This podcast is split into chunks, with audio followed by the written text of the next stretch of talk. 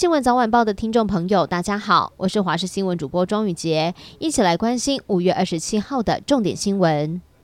指挥中心宣布，不分年龄族群，民众使用家用抗原快筛试剂检测，如果是阳性，经过医事人员的确认即为确定的病例，从五月二十六号起实施。若是快筛阳性，到医疗院所或者是筛检站，请医师诊断，仍需支付挂号费、诊查费。而自行快筛阳性之后，与判读阳性检测卡夹或者是检测片上头都要写上检测者的名字，还有日期，将检测判读后的检测卡夹或是检测片以及健保卡要放在一起拍照。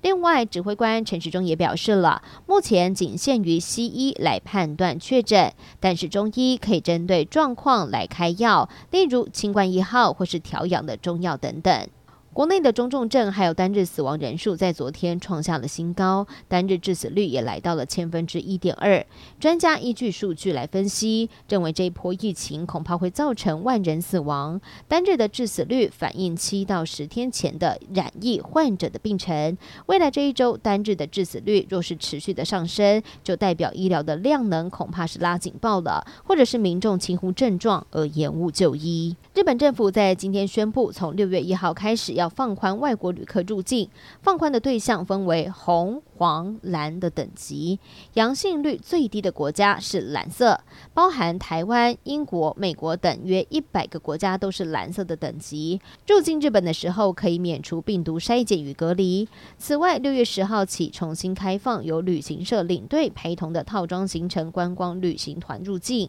不过，交通部观光局从二零二零年的三月十九号开始，配合防疫措施，禁止。旅行团出团以及接待外国旅行团到现在都还没有解禁，因此想要参加日本旅行团的游客恐怕是无法如愿。政院在昨天公布了最新的一波振兴纾困方案，交通部争取到了六十亿的振兴经费，其中五十五亿会用在受创严重的观光产业，包含了旅行社的业者以及团体的旅游，还有旅宿业跟自由行的旅客、观光旅游业等等。不过因为九月才实施，这也让业界学界都。大喊会拖太晚，现在到九月还有将近一季的时间，到时候很多公司恐怕等不到振兴就撑不下去了。国际焦点：美国以北韩恢复试射弹道飞弹为由，带头推动联合国加强制裁北韩，但是中国与俄罗斯在今天是否定了这项提案。这是联合国安理会两千零六年开始惩罚北韩之后，首度就此议题公开的分裂。美国国务卿布林肯今天发表了中国政策演说，在谈到台湾的时候，他重申一中政策不变，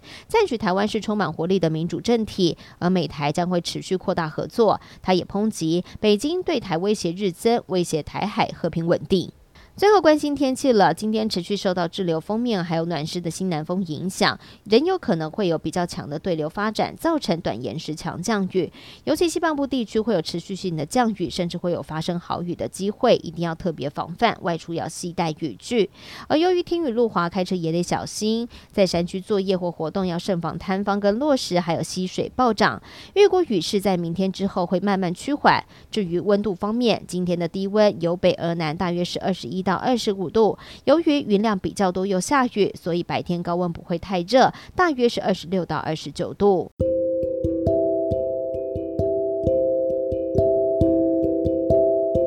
以上就是这一节的新闻内容，非常感谢您的收听，我们下次再会。